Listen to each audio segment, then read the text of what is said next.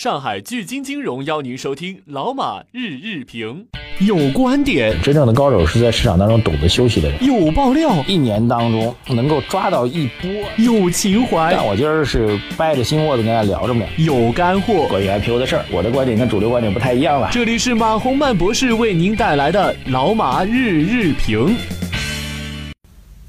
好，各位老马日评的听众朋友们，大家晚上好啊！北京时间现在是晚上七点钟啊，我是美国早上时间七点钟啊，所以这个经常会录的时候就混乱了啊，毕竟是有一个明显的时差。因为按照我们在国内的录制的习惯呢，早上呢我们是做这个新闻的点评，晚上是做这个微信后台啊，公众号马红曼呃财经马红曼的后台各位的留言的这个回复啊，但是因为我现在完全倒着。现在各位呢，照理说，我应该跟大家做这个微信公众号“财经网红办”的后台的留言回复，但我现在是早上，就特别想跟大家说新闻啊！您您说这事儿纠结不纠结呢？啊，所以我觉得这段时间吧，未来一段时间当中呢，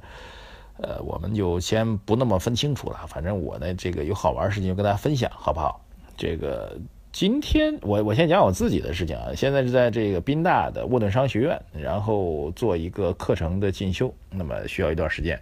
然后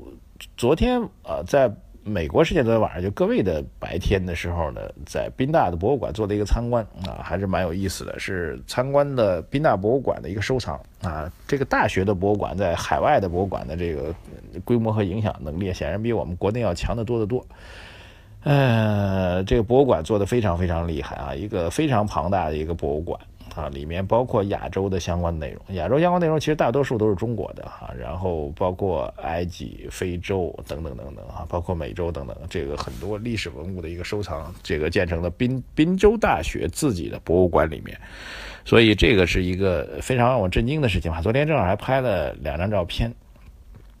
是著名的。昭陵六骏啊，各位有有兴趣的话可以去查一下啊。昭陵六骏就是宋太宗呢，之前骑过六匹马，打打天下的时候骑过六匹马，然后等他老的时候，他觉得应该纪念一下这跟自己出生入死的这六匹马，所以让人做了石刻的雕刻啊。唐朝，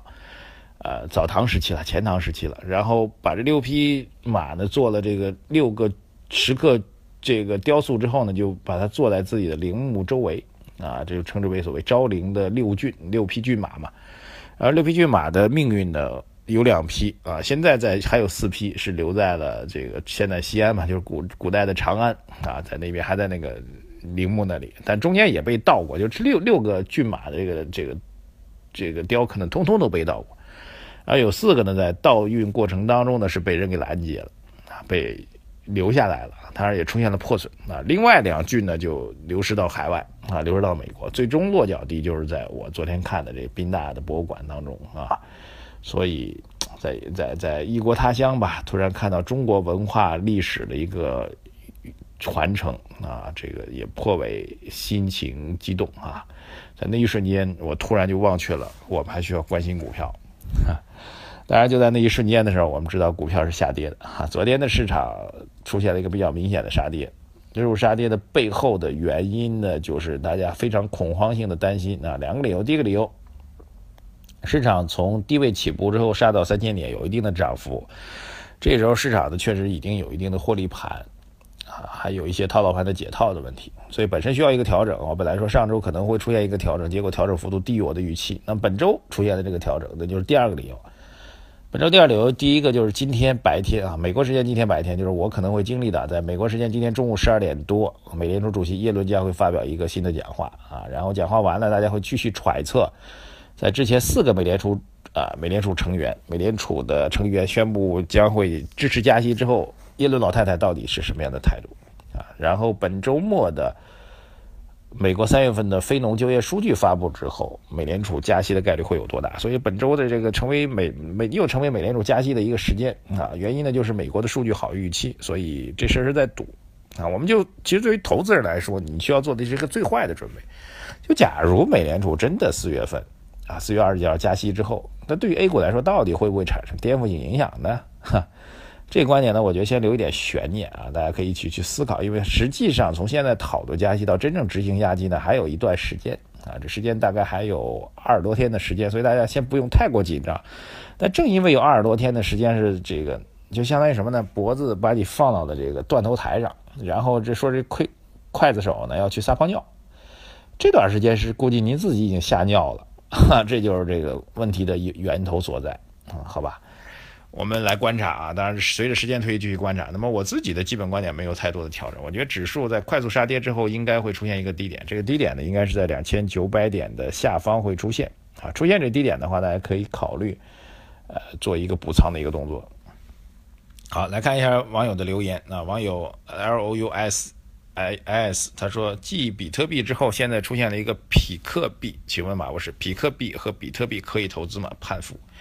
无独有偶啊，还有一位网友叫做星宇啊，他问了我一个这样的问题，我自己都没听说过的东西啊。这样，但是但是为了回答大家问题呢，我认真研究一下。他说问一下网络黄金是什么？我觉得这两种东西其实有点相似啊。第一位朋友问的匹克币和这个网络黄金有点相似，它是基于货计算机系统内部的一个所谓的算法来研究出来的一个这个所谓的货币的币种啊。当年的比特币呢，因为我专门研究过，所以还是比较清楚的。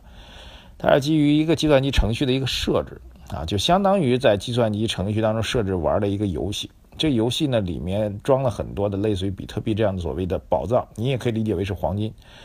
这种黄金和宝藏基于计算机的一个系统呢，它会严格的控制它的总的数量啊，不像我们的人类的货币啊，这美联储降息啊，中国人民银行降息就会使得货币供给增加。它这个计算机系统所设置的这种货币的数量呢，是非常非常的固定死，然后增加数量也是非常非常有限。而你作为所谓投资人的话，呃，你所能够做的方法，第一个是通过计算机系统去开发找到这个所谓的黄金或所谓的货币，另外一个就是通过呃买入别人的货币来进行所谓的投资。由于这种货币的币种它的数量非常有限，所以。如果买入的人多的话，理论上就会有升值的机会啊，这就是所谓投资这个比特币啊、这比特匹克币啊，甚至网络黄金的一个基本的逻辑。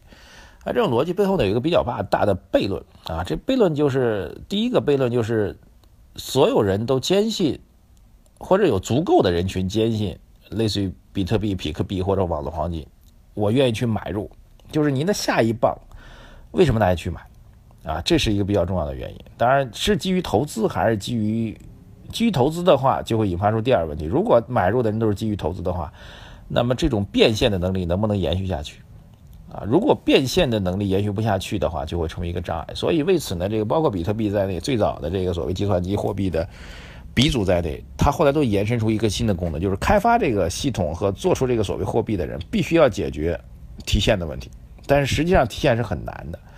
因为。它毕竟不是一个所有人都认可的一个流通的工具，所以怎么去把它变现是很难的啊。后来，所以很多这类似于这些呃互联网货币的一些生产机构呢，都自己去做了一些线下的一些服务，比如可以用比特币去买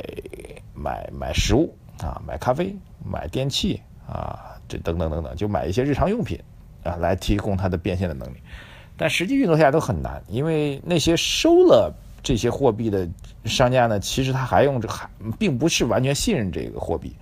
那这货币呢，还是需要这个发行的这个计算机机构呢来进行一个变现，所以始终变现问题没有解决掉。换句话说，今天大家会觉得，哎，这玩意儿天天在升值，比如网络黄金，据说每天升值可以百分之二。